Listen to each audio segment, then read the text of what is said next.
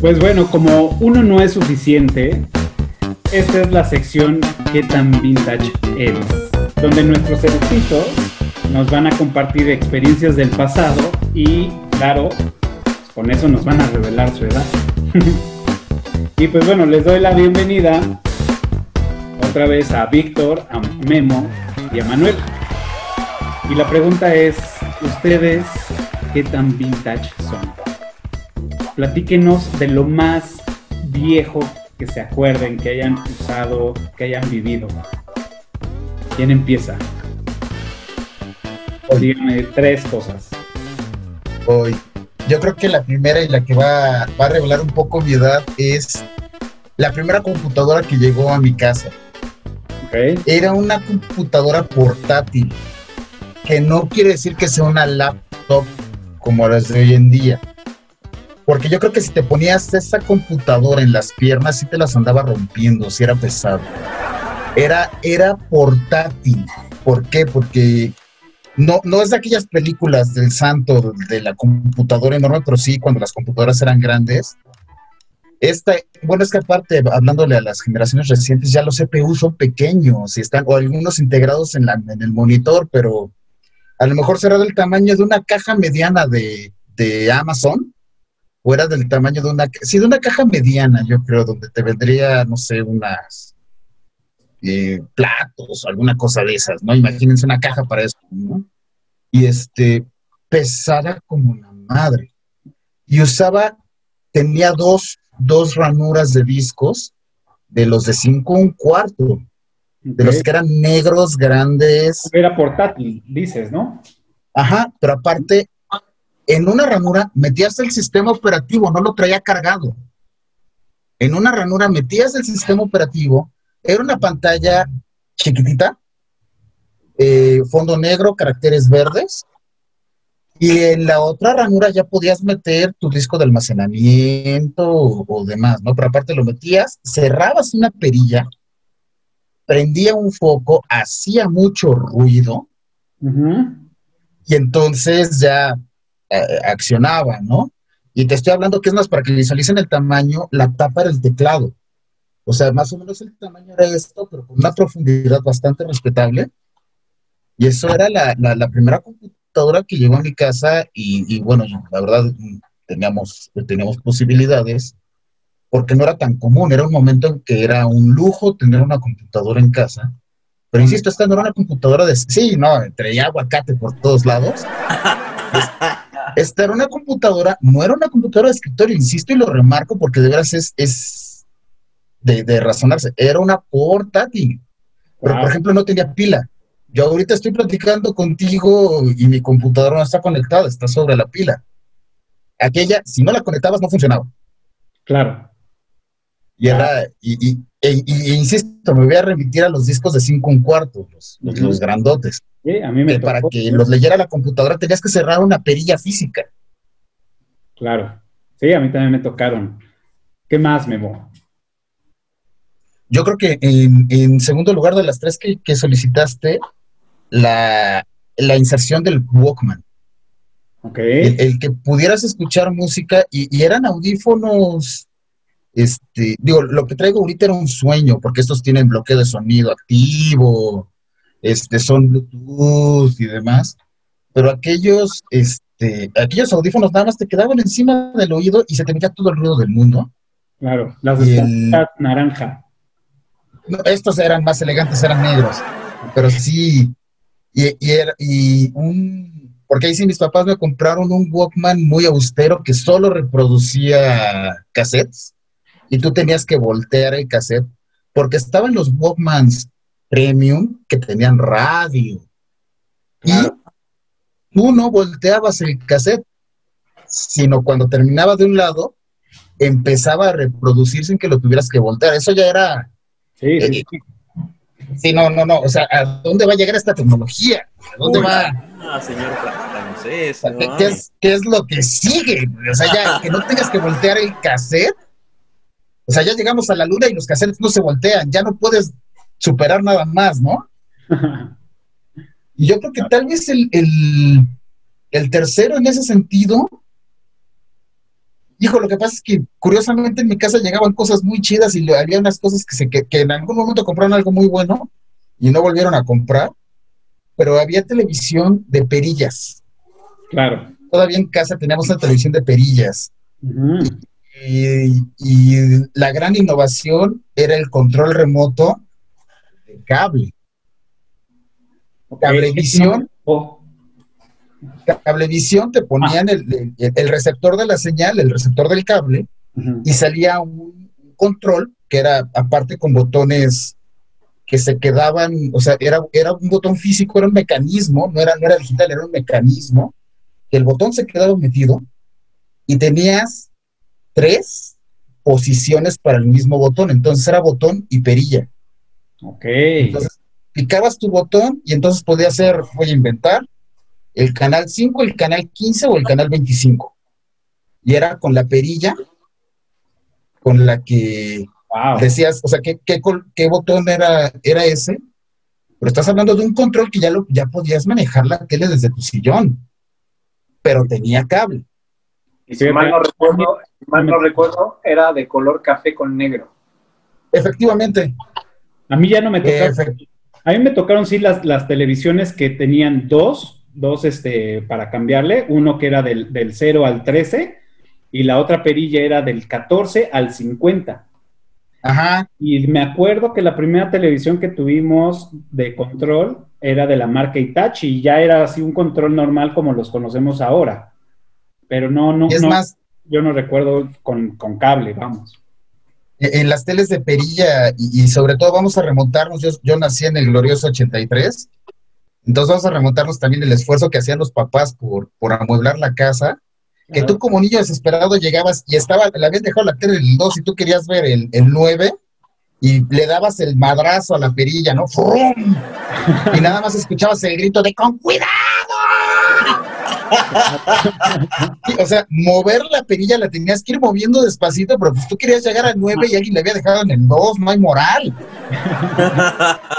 Claro, Claro. totalmente. Y Perfecto. bueno, ya, ya, ya me, me develé en cuanto a mi edad y en cuanto a lo vintage. Perfecto. ¿Quién va? ¿Cuántas son? ¿Tres? ¿Sí? Te quedaste como moped. El teléfono de mi casa era de disco. Ok, también clásico. No era digital, era así la, la este. Y era una madre así, pesada, que descolgabas el auricular y entonces para, para cada número tenías que darle la vuelta al disco y si te equivocabas, valía madres, tenías que colgar y otra vez empezar de nuevo. Claro. Oye, y, y, por ejemplo, esos, esos teléfonos que había algunos que podían estar al alcance de algún mal hora en un negocio o algo así, que había el chance de ponerles candado.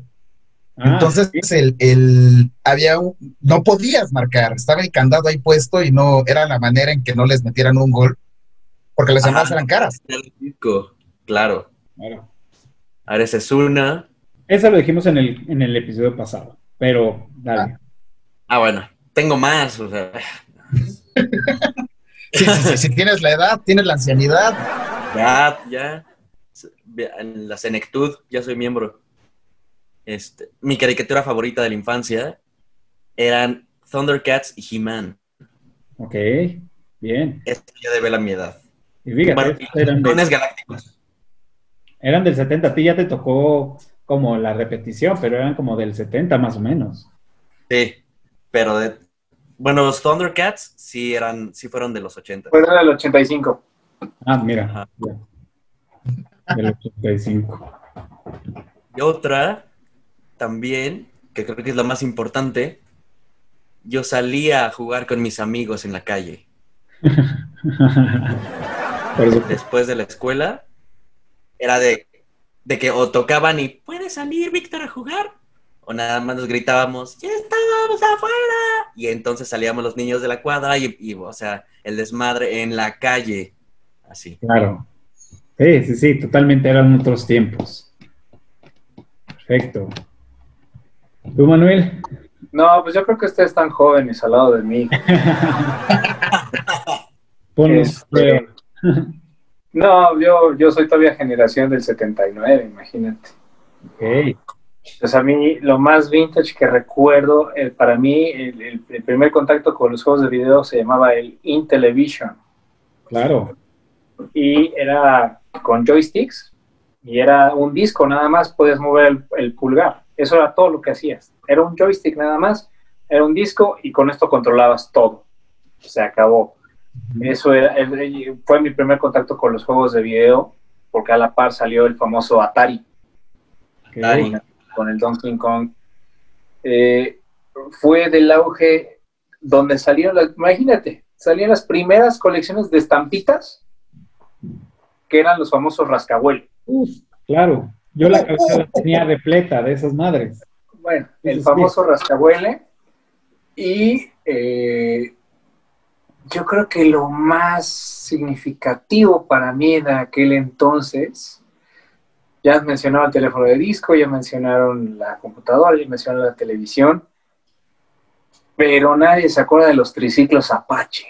Claro. Ah, claro. Oh, oh, oh. Pedaleas un triciclo Apache en el festival de primavera del Kinder, la mejor sensación del mundo porque es indestructible. Porque duran, duran, duran, duran, duran, duran. Por supuesto. Por Sí, supuesto. para mí, para mí esos tres. Muy y bien. podías llevar un compa parado atrás. Sí, en la canastita. Yo, yo no Sí, tuve es- ningún- Eso era, podías tener, tú estar en el triciclo y le decías al de atrás, va, písale, písale. Y eran carreritas, ¿eh? eran carreritas con el vecino. También las avalanchas. Era romperse el Sí. hocico, ahí sí, ahí sí era saberse romper el hocico. El freno No de de- mano. y, y no de, ya me raspé, cúrame y manténme. No, no, no. Y así te rompías la madre. Yo no tuve ningún triciclo Apache o por, lo, o por lo que yo recuerdo, pero sí tenía un amigo que lo tenía, pero ya éramos un poco más grandes. Entonces ya no cabíamos en el asiento.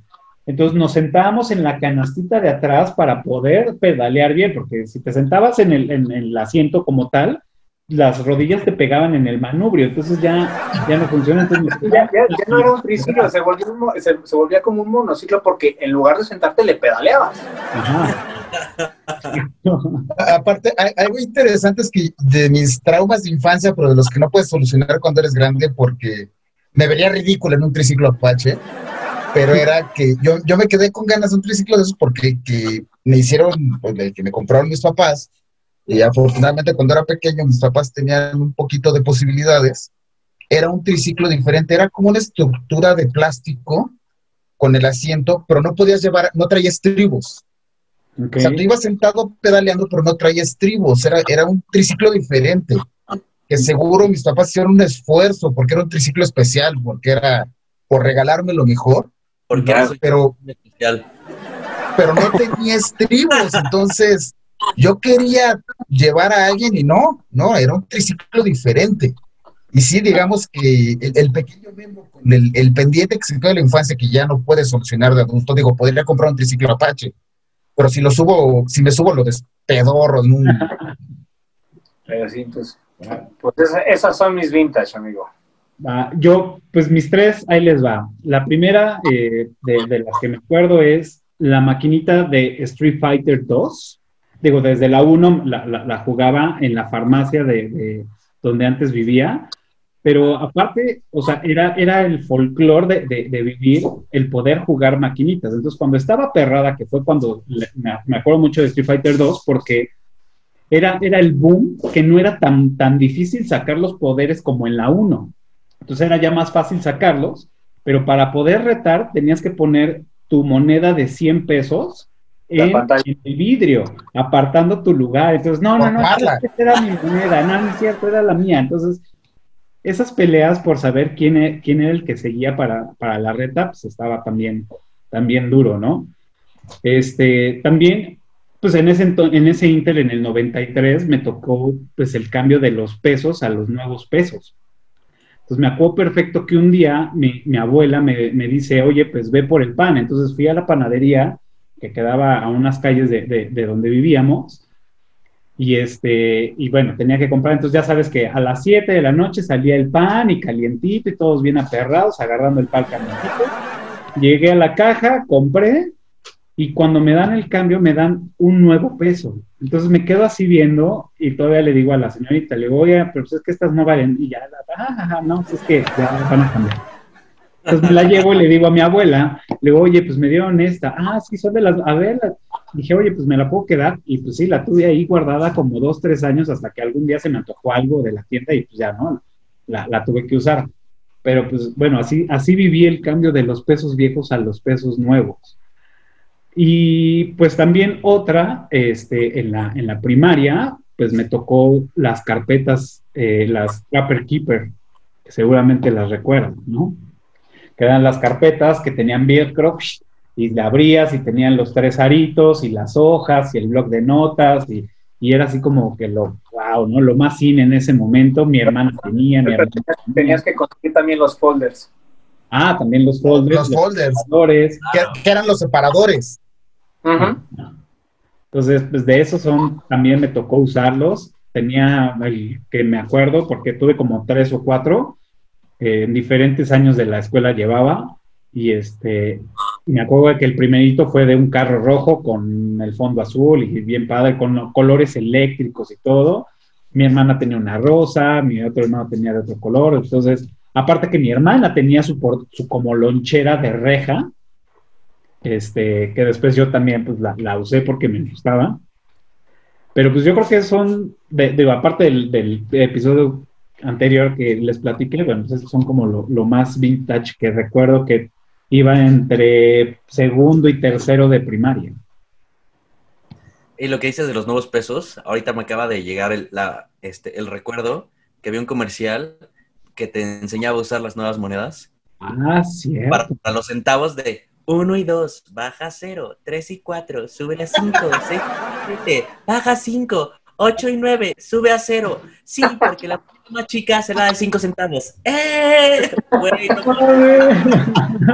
cuando, entramos en contacto con el concepto del redondeo. Claro. No, y te voy a, ahora sí que te voy a decir algo muy chistoso. ¿Te acuerdas cuando en la tienda te daban pilón? Claro. y los juntabas y los hologramas. Cambiabas por algo en las tiendas participantes, claro. Sí, sí, por supuesto, los pilones, que los hologramas. El holograma del pilón. Que era muy similar el holograma al chocolate, este. era, era más bien al, al yogur chambursí. También. Al Milo, al, chocolate Milo, que también era así como, como una onda. Ah, claro, claro. El, el logo de pilón era como como de, de chocolate Milo. Y era, ya son población de riesgo, la compañeros. la, imagen oficial era el doctor Cándido Pérez. Sí, o Anabel Ferreira. Ya, no, me hagan decir más cosas. Sí, pero ya, son población de riesgo, compañeros. Sí, el doctor Cándido Pérez. Su pues, perfecto, pues, pues bueno, ya pudimos ver qué tan vintage somos. Eh, ya más o menos revelamos la edad que tenemos y, de todo. También si tienen eh, algo que recordar, escríbanos, este, también los podemos mencionar con, su nombre.